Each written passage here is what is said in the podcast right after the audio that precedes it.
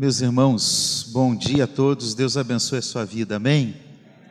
Pode ser um amém mais forte esse amém aí ou não? Vamos lá, vamos começar de novo? Vamos lá? Deus abençoe a sua vida? Amém. Olha aí, agora ficou bom, né? Eu gosto muito de futebol, ainda que meu time caiu para a segunda divisão, não sou botafoguense, nem vascaíno, nem vascaíno sou Coritiba. Uh, mas eu sei que eu, eu gosto muito de ir a um estádio. E lá no estádio, quando a gente está lá, quem vai no estádio aí? Levanta a mão e diga misericórdia. É, isso aí. Tem alguns. A gente grita demais. Às vezes na igreja a gente fica tímido, né? Então, sempre faça o seu melhor. Quando você der um amém, quando você aplaudir, faça o seu melhor. Meus irmãos, é uma alegria estar aqui, esse tempo, Quero agradecer o carinho, a hospitalidade dos irmãos, dos pastores. Sou sempre muito recebido, muito bem recebido, eu e minha esposa aqui por vocês. Eu louvo a Deus pela vida dessa igreja. É uma alegria estar aqui. Uh, eu tenho dois propósitos aqui nessa manhã. O primeiro deles é pregar a palavra de Deus. E o segundo é falar um pouquinho sobre o IBM. Eu já tenho boas notícias do IBM de Campo Grande, viu, pastor Ari? Já sei que temos aí mais de 50 alunos inscritos para esse próximo bimestre. Amém? Então, eu vim te convidar aqui, mas antes eu quero falar o que é o IBM, para você conhecer um pouco mais. O IBM, Instituto Bíblico Maranata, é um instituto de teologia da nossa igreja, que tem a proposta de, de formar gente com conhecimento bíblico e teológico uh, em um nível suficiente para conhecer um pouco mais das Escrituras, para conhecer as principais doutrinas bíblicas e para ter resposta quando precisar uh, falar sobre a sua fé. Hoje em dia, há um analfabetismo bíblico e teológico na igreja evangélica brasileira. Tem gente que frequenta a igreja há muitos anos e não conhece o beabá da fé e por isso pode ficar suscetível a heresias e está cheio de heresia sendo pregada em canais de YouTube pelos mais diferentes pregadores que você imagina. Por aqueles estrelinhas bonitinhos, almofadinhas, que conquistam milhares de seguidores, estão semeando heresias. E muitas vezes nós engolimos isso. Muitas vezes tem muita música cristã boa, mas às vezes tem heresia que chega por música gospel que faz sucesso nas rádios e a gente não está vacinado para isso. Então o IBM vai te dar um melhor conhecimento teológico e bíblico, vai te capacitar a exercer alguma função na igreja, a exercer uma liderança, um diaconato, a trabalhar em alguma área, a ter respostas quando precisar. Nem a gente não tem todas, mas uh, conseguimos descobrir o caminho. O IBM vai te ajudar em tudo isso. O IBM vai te ajudar a entender o que a Igreja Missionária Evangélica Maranata crê. E isso é muito importante. O que a sua igreja crê? O que ela acredita sobre escatologia, sobre a volta de Jesus? O que ela acredita sobre salvação? Ainda mais que está na moda agora as ondas calvinistas e arminianas. O que a Maranata crê? Você vai aprender um pouco mais disso no IBM. E eu, eu sou muito feliz. Eu queria chamar aqui a Claudinha, o Lúcio, e se os professores estiverem aí, por favor, venham aqui também, secretário, todo mundo que trabalha no IBM, vem aqui. É, fica espaçado, o púlpito é grande, fica espaçado aqui para nós orarmos. Uh, eu dou graças a Deus porque o currículo do IBM, meus irmãos, é um currículo focado em quatro áreas importantes. Primeiro, teologia bíblica. Isso pode ficar aqui embaixo. Teologia bíblica. Você vai estudar Pentateuco, livros históricos, livros poéticos, livros proféticos, vai estudar evangelhos, vai estudar Atos, vai estudar as cartas paulinas, vai estudar cartas gerais, vai estudar escatologia, apocalipse. Você vai estudar toda a Bíblia. Você vai estudar teologia sistemática, toda a nossa teologia sistemática ela está inclusa na grade curricular do IBM. Então, duas áreas assim, fundamentais. escatolo, é, é, teologia sistemática e teologia bíblica. Você vai estudar a Bíblia e a teologia sistemática. Sistemática o que, que é? É pegar as doutrinas bíblicas. Quem é Deus? Quem é Jesus? O que é a igreja? O que é o Espírito Santo? Quando Jesus voltará? E organizar isso para que se torne mais compreensível a partir de um relato de toda a Bíblia. Você vai estudar tudo isso. Você vai estudar a história da igreja. Quem não conhece a história pode é, limitar o seu futuro. Você vai estudar um pouquinho de história da igreja, desde o tempo pós-apostólico. Logo depois, no primeiro século, você começa estudando. Você vai estudar a teologia prática. O que é ser um líder? O que é ser um educador cristão? Como pregar? São disciplinas que nós temos dentro do nosso eixo de teologia prática. Quatro eixos: história, Bíblia, sistemática e teologia prática. Vai te dar uma formação boa, eu tenho convicção. E aliás, eu quero fazer aqui uma, uma ressalva, é, uma ressalva não, um adendo, falando da importância do IBM de Campo Grande, que é um IBM forte, sempre consistente, com bons professores, professores que são autores de livros, Aliás, eu quero avisá-los que no dia 30 de outubro nós vamos ter um tempo de lançamento dos livros dos autores da nossa própria igreja. Tá certo? Amém? Então, quem escreveu aí, Paulino que escreveu, nós vamos lançar os livros nessa conferência. Uh, então, nós temos aqui uma boa estrutura para você. Eu quero te convidar. Quanto está o. Qual é o valor, Claudio?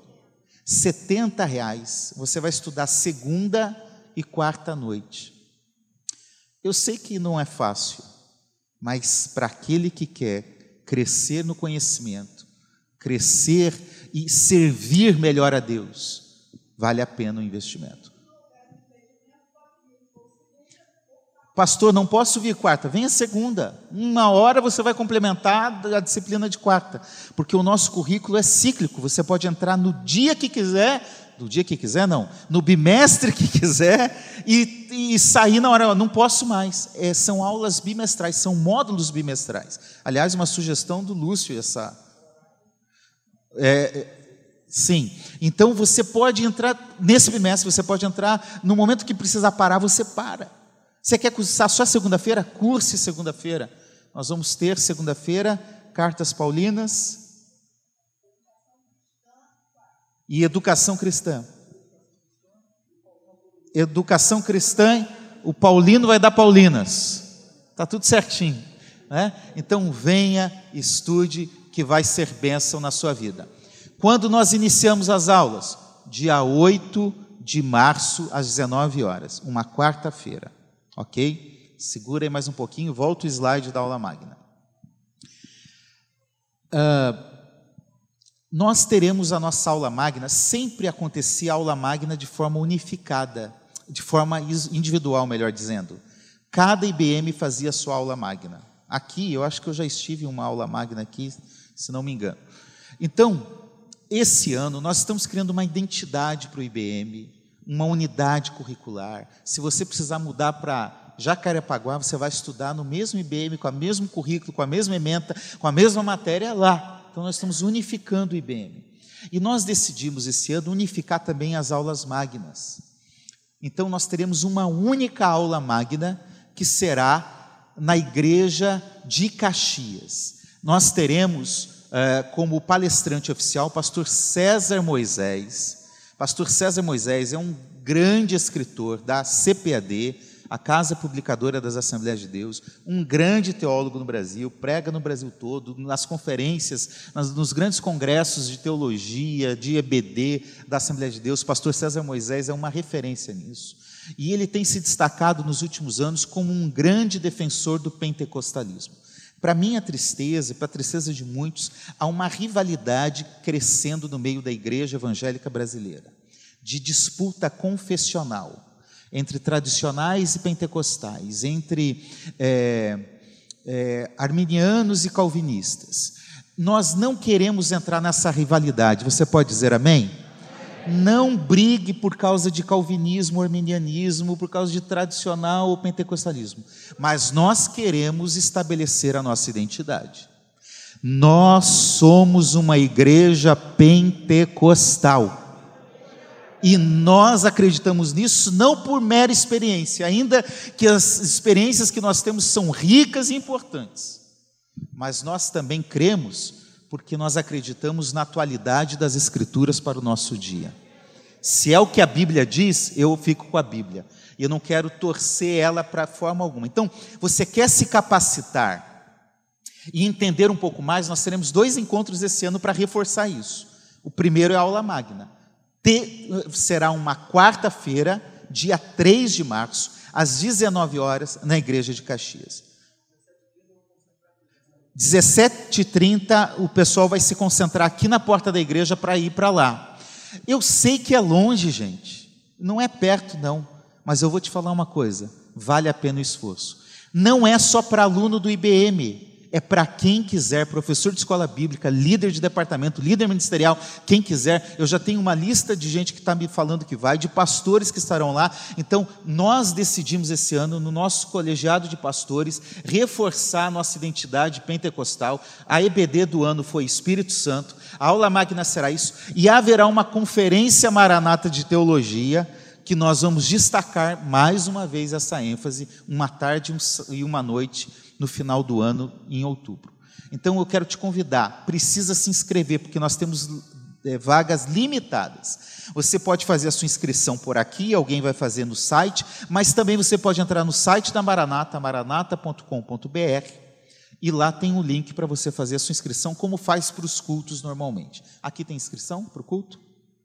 Não, mas é simples, entrou no site, tem lá um link, você faz a inscrição. Tá certo, gente? Agora eu queria pedir para nós orarmos pelos nossos professores, coordenadores, Claudinha, é, Lúcio, todos os professores que estão aqui. Você pode estender as suas mãos para cá e nós vamos orar? Pedindo a graça de Jesus. Teologia, como uma letra fria, não, não muda a vida de ninguém, mas uma teologia séria, comprometida com Deus, com a igreja, a serviço do reino de Deus, muda a vida da gente, capacita a igreja e nos faz amar mais a Jesus. E eu sei que é essa a proposta que o IBM tem. Essa é a proposta que o IBM de Campo Grande tem. E nós vamos orar para que o Senhor conduza a vida dos nossos queridos irmãos. Pai, nós te louvamos porque o Senhor tem nos chamado para conhecê-lo melhor. A verdade é que o povo de Israel foi destruído, foi dissipado, porque lhe faltou o conhecimento. É a tua palavra que diz isso. A tua palavra nos ensina a crescer na graça, na unção, no poder, na experiência, mas também a crescer no conhecimento. Ó Deus, então em nome de Jesus, eu quero pedir que o Senhor abençoe a vida do IBM de Campo Grande, de cada professor, dos coordenadores, dos secretários, de todos os apoiadores. Ó Deus, em nome de Jesus, use essa equipe para a tua honra e para a tua glória, para edificar a vida de muitos que estão estudando neste lugar. Usa, Senhor, a todos os, os, alunos, para que possam se envolver no reino, se envolver na igreja, e mais do que aprender teologia, é praticar, é tornar-se praticante de uma palavra viva e transformadora que é a tua palavra. Em nome de Jesus, nós pedimos a tua bênção sobre o IBM deste lugar, e que o Senhor prospere o IBM neste lugar, em nome de Jesus.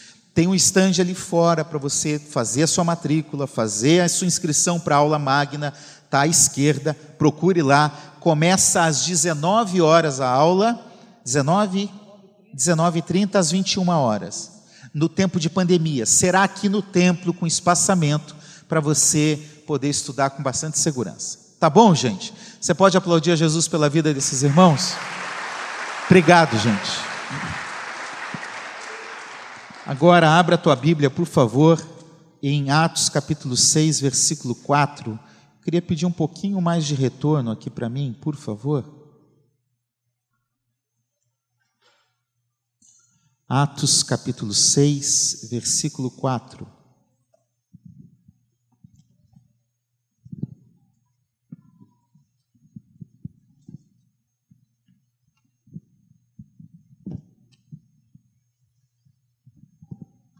Quero falar hoje com vocês, nesse tempo que nós temos, sobre estabelecer prioridades na vida. Todos acharam? Quanto a nós, nos consagraremos à oração e ao ministério da palavra. Amém? Uh, eu acho que tem um texto aqui, vamos ler o primeiro texto que está lá em cima, juntos, vamos lá? Quanto. Ah, mais forte, gente, vamos de novo, mais forte, vamos lá. Nos consagraremos à oração e ao ministério da palavra. Amém. Meus irmãos, eu quero falar sobre estabelecer prioridades na vida. A vida é feita de prioridades. E a, a prioridade sou eu e você, todos nós, na nossa dinâmica de vida, nós estabelecemos o que é importante. Nós estabelecemos o que é prioridade. O livro de Atos ele, ele evidencia uma, uma história muito significativa. Não uma história distante, morta, sem nenhuma aplicação para nós. Pelo contrário, Atos descreve os 30 primeiros anos da igreja primitiva da igreja que deu certo, da igreja que cresceu, da igreja que se fortaleceu. E eu sempre digo que a igreja é o melhor case de sucesso, é o melhor exemplo de sucesso de qualquer instituição da face da terra em toda a história. Nenhuma instituição tem dois mil anos de existência, continua forte, continua crescendo, continua se espalhando e continua anunciando a mensagem transformadora do Evangelho, e Jesus continua atuando através da igreja dele. Então, essa igreja aqui, se nós fôssemos voltando na história, nós chegaríamos nos primeiros 30 anos da história da igreja primitiva.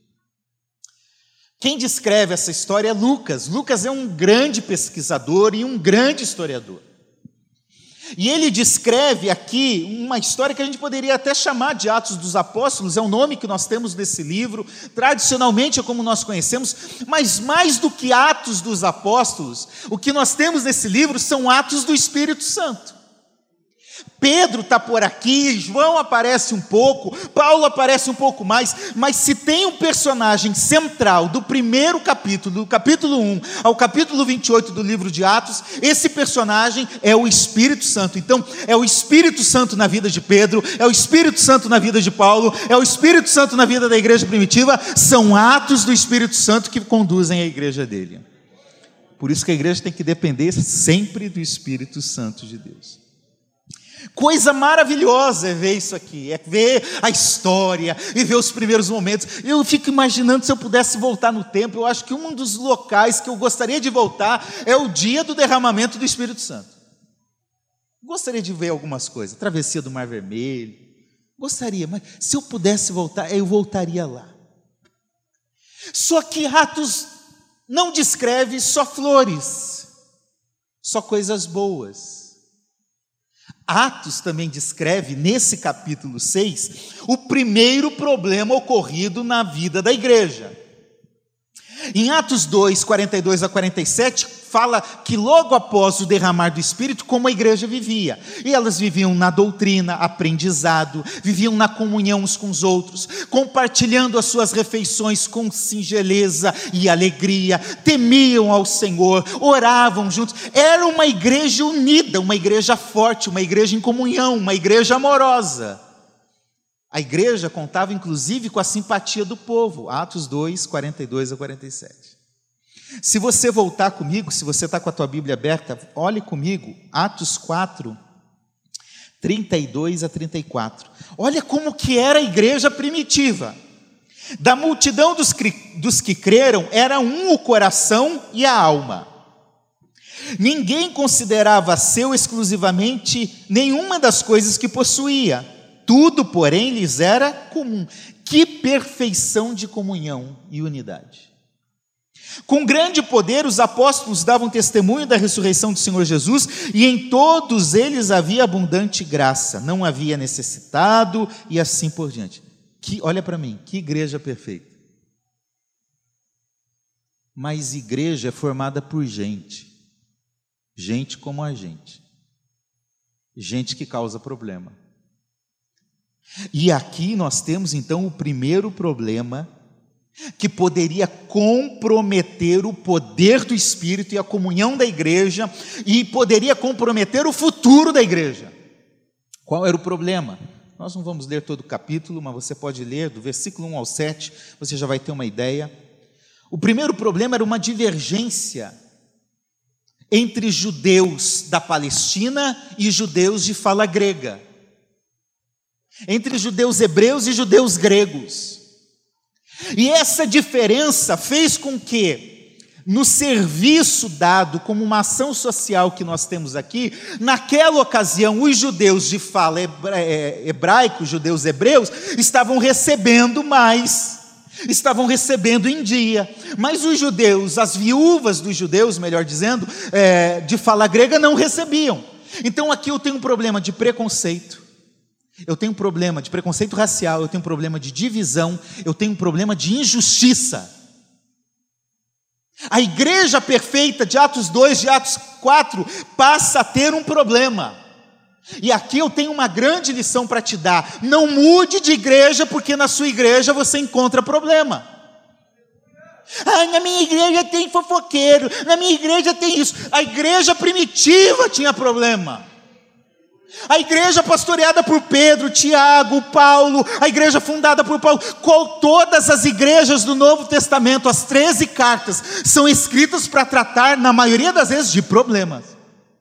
Então, se você tem problema com a igreja missionária evangélica Maranata de Campo Grande, você está com problema com a igreja de Jesus em toda a terra. Fofoca tinha na igreja primitiva. Mentira, pecado, problema de divisão tinha na igreja primitiva. Ah, pastor, eu tenho que me contentar com isso? Não.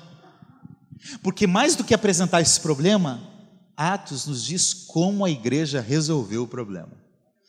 Eu quero dizer para você que problemas vão surgir. A pastora Ari estava falando aqui às vezes tem gente que pode não gostar de mim, tem gente que pode não gostar de você. Mas o importante é você tratar isso. E se você quer, ah, eu vou mudar de igreja porque na outra igreja não tem problema, você vai levar o problema junto com você. Porque onde estiverem um grupo de gente reunido como esse, nós vamos ter problema. Amém, gente? Então enfrenta. Enfrenta o problema. Como a igreja enfrentou o problema? a igreja resolveu o problema de duas formas. Ela atendeu as, as viúvas gregas que estavam precisando. Mas os apóstolos tomaram uma decisão estratégica. Eles entenderam que deveriam desenvolver novos líderes, servir às mesas, mas eles deveriam manter um foco prioritário para aquela igreja. E esse foco é o que nós lemos no versículo 4: foco na oração e foco na palavra. Como nós resolvemos problema? Com oração e palavra. O que, que a gente pode aprender com essa igreja? Em primeiro lugar, pode passar os slides aí, eu já estou bem mais para frente. Uma igreja compromissada com aquilo que de fato é prioridade. Eu louvo a Deus pela vida da igreja primitiva que entendeu o seguinte: nós precisamos focar no problema, mas nós precisamos focar no problema entendendo qual é o propósito de Deus para o seu povo, para a sua igreja, para não perder o foco, para não perder a caminhada, para não perder a visão, para não fazer o que não deveria fazer, mas olhar qual era o seu chamado e qual era a ordem de prioridade na execução das tarefas. Servir as mesas é fundamental. Eu, eu amo trabalhar com o ministério social. tenho um livro sobre isso, depois vou falar. Mas eu entendo que nada pode superar na vida de uma igreja que quer crescer e vencer, na vida de um cristão que quer vencer verdadeiramente, nada pode superar uma vida de compromisso com a oração e com a palavra de Deus. Tudo é importante. Orquestra é importante, louvor é importante, diaconato é importante, a, a, a, manutenção do templo é importante, a EBD é importante, tudo é importante. Mas essa igreja tem que entender o, o que é prioridade na vida. Trabalhar é importante, cuidar dos filhos é importante, educar é importante, é, fazer o seu lazer é importante, mas a nossa prioridade é a oração e a palavra. Para descrever isso, o termo consagrar, que está no verso 4, no grego é proscarterel. Esse termo quer dizer o seguinte: ser dedicado, Ser fiel, estar atento, estar olhando, cuidar de algo atentamente, significa perseverar, por isso algumas traduções usam esse termo, nós vamos perseverar na oração. Significa gastar todo o nosso tempo, como a NTLH traduz. Significa permanecer assíduo, constante na oração e no ministério da palavra. Meus irmãos, a verdade é que muitas vezes nós, como igreja, nós, como cristãos, estamos fazendo muitas coisas. Isso pode ser bom ou ruim. Nós corremos o risco de entrar num ativismo e fazendo um diagnóstico, muitas vezes, da minha vida, ou fazendo uma análise geral da igreja evangélica brasileira. A verdade é que a igreja realiza muitas coisas que Deus não mandou ela fazer não são pecados, não são errados. Mas ela está gastando tempo com coisas que Deus não mandou ela fazer. E por outro lado, será que a igreja não está realizando coisas que Deus mandou ela fazer? Nós estamos invertendo. Gastando tempo no que ele não mandou e não fazendo o que ele mandou. Isso é um grande perigo, meus irmãos. Por isso, essa igreja está nos ensinando aqui a estabelecer prioridades na vida, a entender qual é a ocupação máxima na minha vida. Nós não podemos esquecer de olhar para a agenda de Deus. Desliga o teu celular, desliga a tua agenda, fecha a tua agenda e olhe para a agenda de Deus. Vejo o que ele colocou como habilidade, porque a minha é, habilidade é insuficiente, meu conhecimento, minha formação, meu dinheiro, meus recursos são insuficientes para eu fazer a obra de Deus e para eu ser fiel a Deus. Eu preciso ser um crente que ora e que tem compromisso com a palavra de Deus, senão eu vou me perder, eu vou virar um mero ativista religioso. Pode passando aí, por favor. Nós nunca alcançaremos o lugar que não estabelecemos como prioridade. Eu vou repetir essa frase para você, eu estou nessa frase aí, por favor. Nós nunca alcançaremos o lugar que não estabelecemos como prioridade. Se você não definir as suas prioridades, outras pessoas vão definir quais serão as suas prioridades. Se você não organizar o seu tempo, a sua agenda, a sua vida, outras pessoas farão isso por você, ou outras coisas farão isso por você. O Netflix vai fazer isso por você. O teu time de futebol vai fazer isso por você. A tua preguiça vai fazer isso por você. Alguém está definindo o que é prioridade na sua vida. Só tem que definir se é você ou se são circunstâncias da vida. Repito, nunca alcançaremos o lugar que não estabelecemos como prioridade. E agora, de forma é, seguinte, quais são as prioridades? As prioridades da vida de um cristão é relacionamento com Deus. Primeiro lugar. Antes de tocar, antes de pregar, antes de dar aula, antes de ser diácono, antes de vir para a igreja, antes de fazer qualquer coisa, Deus te chamou para ter relacionamento, para ter intimidade, para ter conversa, para ter comunhão com você, que não depende do culto de domingo, que não depende de uma tarefa dentro da igreja, mas depende de você e Deus dentro do teu quarto e ninguém mais. Relacionamento com Deus, intimidade com Ele. Segundo lugar é fazer a obra de Deus. Ah, sim, eu não estou dizendo que é importante, eu amo, eu sou rato de igreja, a minha esposa sabe que se eu puder eu vou quase todo dia, me envolvo quase todo dia, ainda que eu tenha minhas atividades fora por causa do trabalho secular, mas eu amo fazer isso. Mas isso não pode preceder a minha vida de comunhão com Deus. E terceiro lugar, qualquer outra atividade, teu lazer, essa geração é hedonista, gosta do prazer. Lazer não é ruim, não é pecado, você tem que ir para a praia, você tem que descansar, você tem que assistir um filme de cinema de vez em quando. Se quiser ir assistir um futebol, vá lá. Você precisa passear, viajar, precisa. Mas lazer não é prioridade na vida. Essa geração está vivendo de lazer. Nós precisamos estabelecer prioridade. E oração e palavra são aspectos prioritários. Pode passar, por favor. Primeiro, então, prioridade, compromisso com o que é prioridade. Segundo lugar, compromisso com uma vida de oração. Que é o primeiro aspecto que Lucas registra aqui. Nós nos consagraremos à oração. Meus irmãos, vamos ser sinceros. Nós oramos pouco. Seja sincero. Talvez um ou outro aqui seja uma exceção. Nós oramos muito pouco. David Wilkerson, um grande pastor evangelista da década de 70, 80, ele diz: não é por falta de tempo que não oramos, é por falta de vontade. E é pura verdade. A gente vai dando desculpa, a gente vai dizendo depois eu oro, depois eu faço, depois, depois, e nós nunca fazemos. É talvez porque a gente não crê que a oração é o único verdadeiro caminho.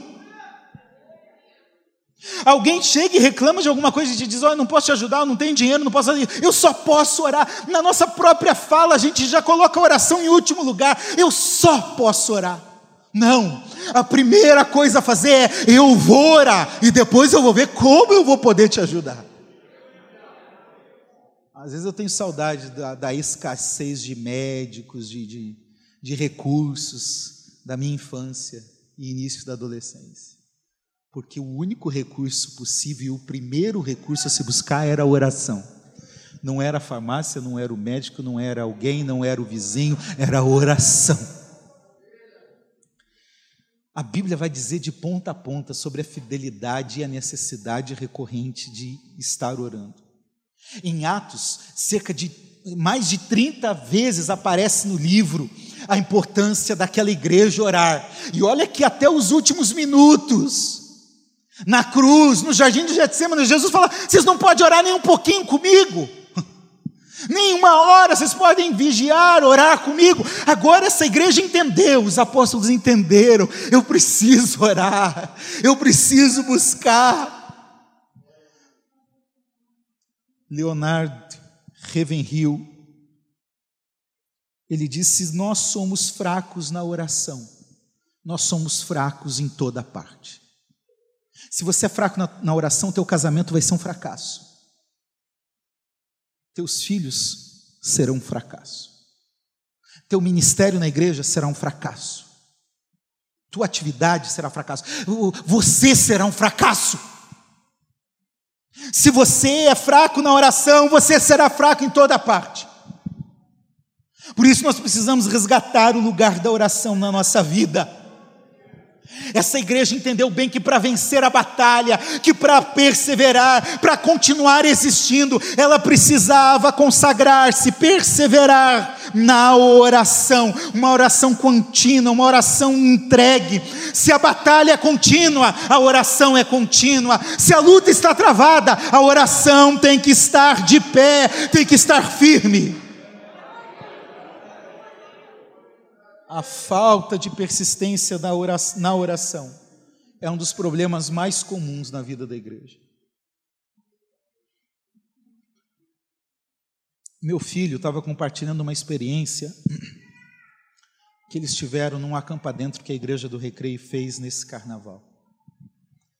E ele estava falando de um relato do culto e todo o acampadento foi especial, derramamento, dons, batismo, foi um negócio especial lá na igreja do Recreio. Meu filho compartilhando e falou: "Pai, no culto de segunda noite, o pessoal acabou o culto e ninguém queria sair.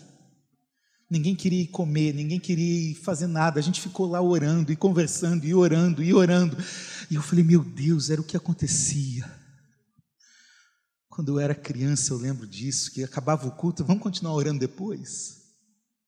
Vamos começar a vigília 10 horas do sábado e até seis e pouco da manhã, para e toma um pão daqueles bem básico, café, pão com mortandela e já entra na, escola bíblica e depois já vai para culto ar livre à tarde e volta para o culto.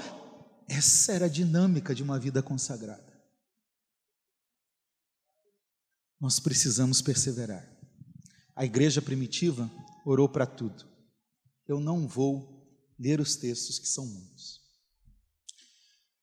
A igreja primitiva orou para o derramamento do Espírito. Atos 1, Atos 2, Atos 4, Atos 8. A igreja primitiva orou para vivenciar milagres. Atos 3. É, a igreja orou para vencer a perseguição. Atos 4, 12, 16. A igreja orou para viver em comunhão. Atos 2. A igreja orou para que os líderes continuassem firmes, Atos 4, Atos 12, para que a palavra fosse pregada com ousadia, Atos 4, 29 e 31, para que houvesse envio missionário, Atos 13, para que a igreja tivesse visão espiritual, Atos 11. A igreja primitiva orou para tudo. É por isso que ela cresceu. É por isso que ela se fortaleceu. Você tem duas opções. Você pode depender de você mesmo, ou você pode depender de Deus. Quando nós agimos sem orar, nós estamos fazendo uma declaração aberta a Deus: Deus, eu não dependo do Senhor, eu vou agir por minha própria força e vontade, eu vou tomar as decisões da minha vida. Mas quando nós oramos, é Deus que age. Por isso, a oração é a declaração mais forte de nossa total dependência de Deus. Meu irmão, quando você dobra o joelho, é uma posição de rendição, é uma posição de entrega, é uma posição de falar: Eu não sou nada, eu dependo de Ti, eu não consigo, mas Tu consegue, eu não posso, mas Tu pode, eu não sou, mas Tu é. Nós precisamos aprender a depender de Deus, e quando nós oramos, nós dependemos de Deus. E eu quero ser claro para você: oração não é questão de obrigação religiosa, de imposição do pastor, não é formalismo, oração é uma questão de sobrevivência e de vitória. Se você, se você quer sobreviver de verdade, se você quer vencer de verdade, você precisa de oração.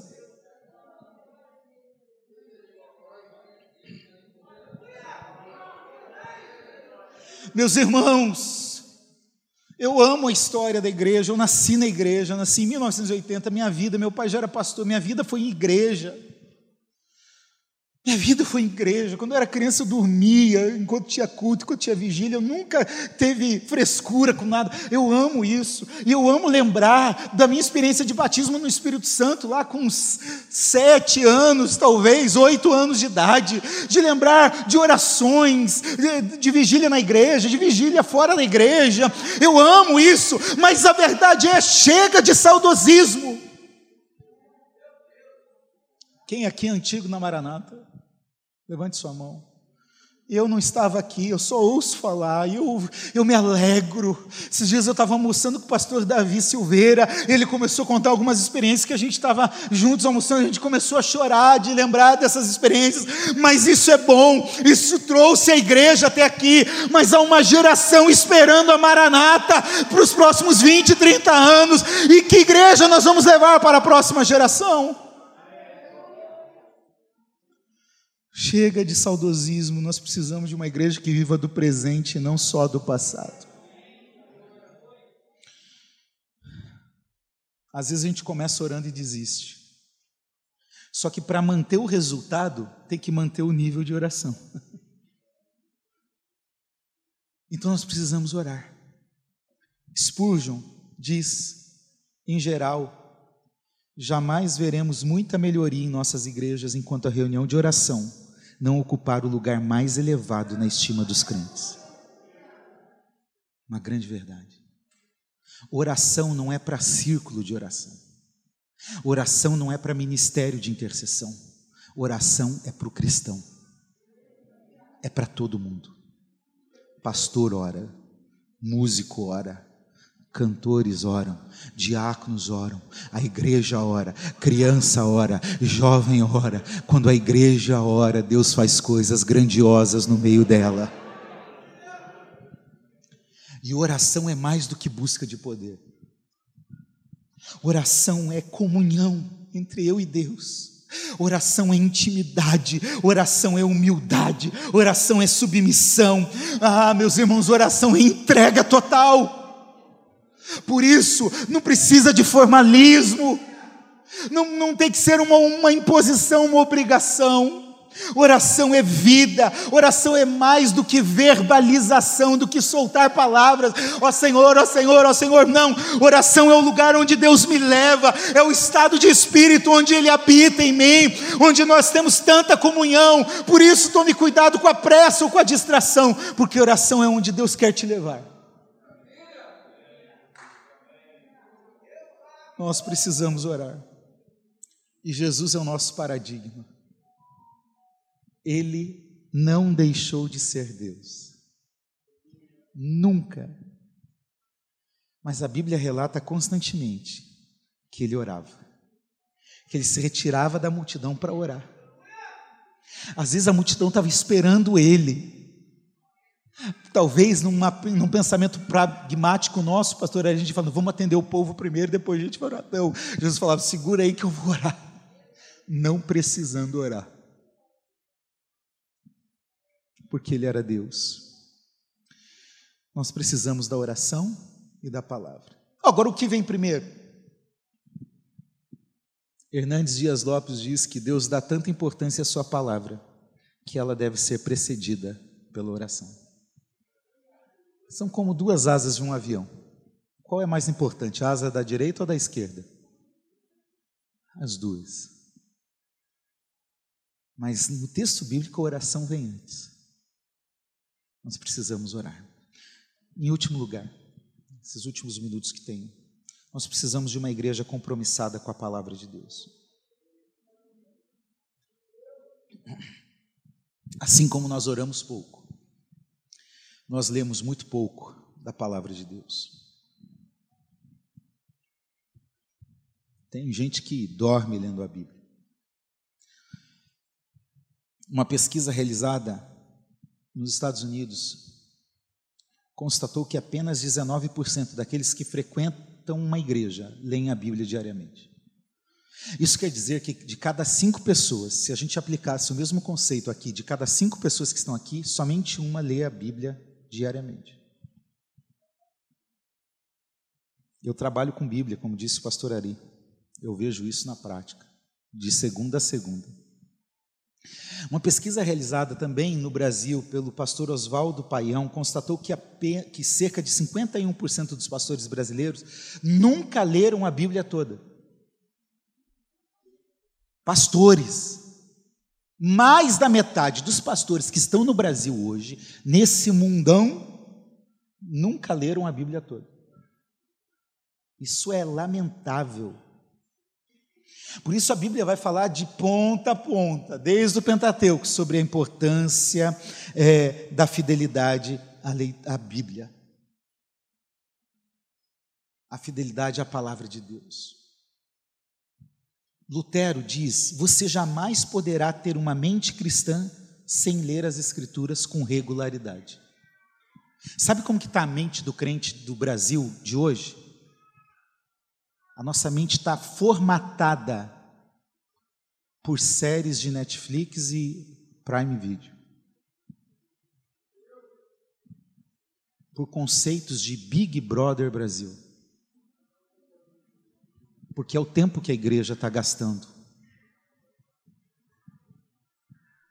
Por conceitos de novela eu vou repetir essa frase de Lutero, peço para você passar o slide aí. Você jamais poderá ter uma mente cristã sem ler as Escrituras com regularidade. É por isso que os conceitos do que é pecado estão relativizados na igreja, e nós, pastores, temos que suar, sofrer, chorar, para tentar mostrar a verdade da palavra de Deus, e de repente ouvir o sujeito dizer assim: Eu não acho. Eu respeito o que você está falando, mas eu não acho.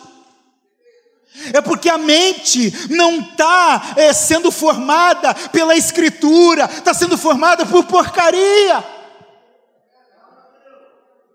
E para ser bem sincero, pouco importa o que Assir, o que Ari, o que Paulo Brito, o que João ou Maria acha, pouco importa o que nós achamos, importa o que Deus acha, e o que Ele acha está escrito na Sua palavra. Louvado é o nome do Senhor Jesus. Você jamais poderá ter uma mente cristã sem ler as Escrituras com regularidade, pois você não pode ser influenciado por aquilo que não conhece. Não vai, não vai mudar a tua vida.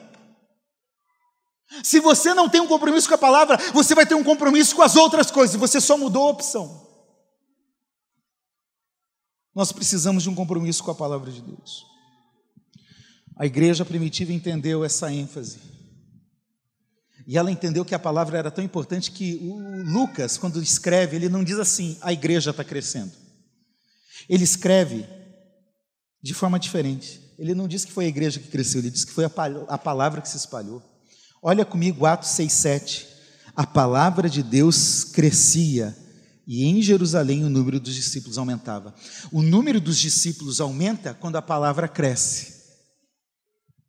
A gente quer aumentar o número de discípulos sem ter palavra. E por isso que está cheio de igreja oba-oba por aí, fazendo show, entretenimento, criando métodos carnais para trazer gente carnal e para manter gente carnal, como disse Paul Washer. Cria-se métodos de atração para encher templo e ter coisa. Não estou dizendo que método é ruim, não é isso. Não, não, não é isso. Mas cria-se métodos carnais para trazer gente carnal. E aí, para manter aqueles carnais na igreja, para não ir buscar outra fonte que vai criar um outro método lá, tem que ficar mantendo métodos carnais. É por isso, pastor Ari, que nós louvamos a Deus pela vida da Igreja Missionária Evangélica Maranata prega o evangelho com equilíbrio fiel. Às vezes chegam umas modas que a gente é pressionado. Mas por que, que a igreja não está fazendo igual?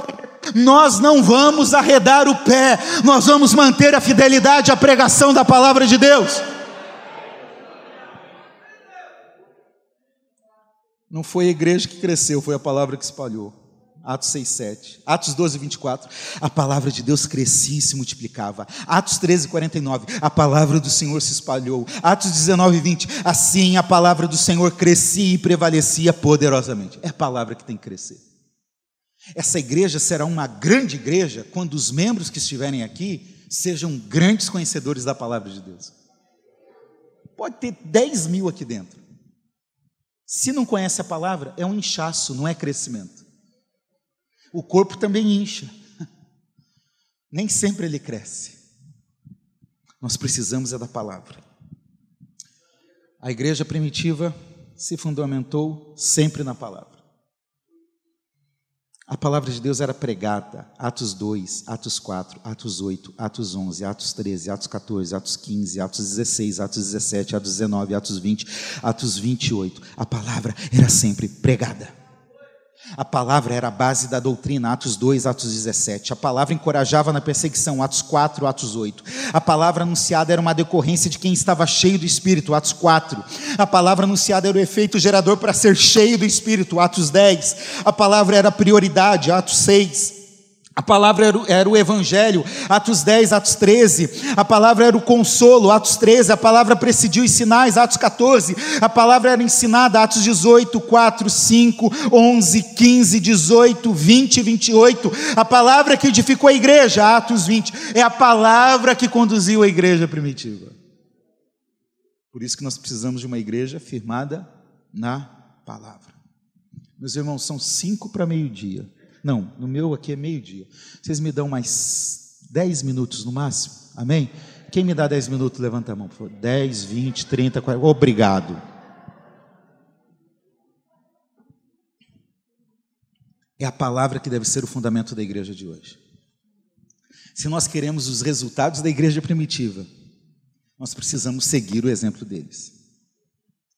Se nós queremos ser crentes relevantes de verdade, não crente meia-boca, se nós queremos ser igreja relevante de verdade, nós precisamos ser uma igreja firmada na palavra de Deus. E aqui, então, olhando para esse texto, oração e palavra, a, a, palavra pode resolver boa parte dos problemas da igreja. É, basta olhar para a palavra. Está com dificuldade de perdoar? Vai olhar na palavra e dizer: ame até o inimigo. Ame até flamenguista. Olha aí, que dificuldade. A palavra de Deus, porque a gente gosta de ler a palavra a favor de nós. Fala comigo, Senhor. Jeito miserável de ler a Bíblia, tá?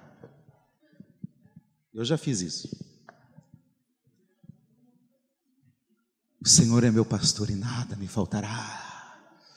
Uh, mas eu quero ver, abrir a Bíblia para ler a palavra contra nós.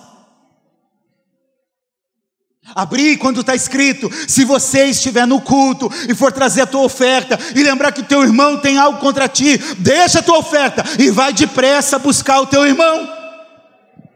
Uma música que a gente cantava no passado dizia: Deus não aceita oferta de quem não quer ofertar perdão. A gente tem que ler a Bíblia contra nós, não só a favor de nós. Nós estamos vivendo um analfabetismo bíblico. As pessoas não conseguem citar cinco dos doze apóstolos. Não consegue dizer cinco dos dez mandamentos. Uma pesquisa realizada nos Estados Unidos também constatou que alguns achavam que Joana Dark era mulher de Noé. Acho que é Joana Dark da Arca, alguma coisa assim.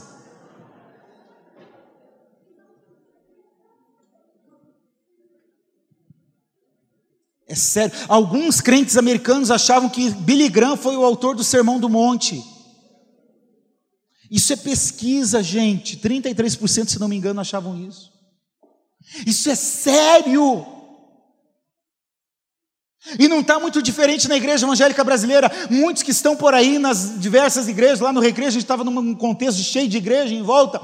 As pessoas sabem mais as regras da célula aqui da nossa igreja, do PG, do que a Bíblia.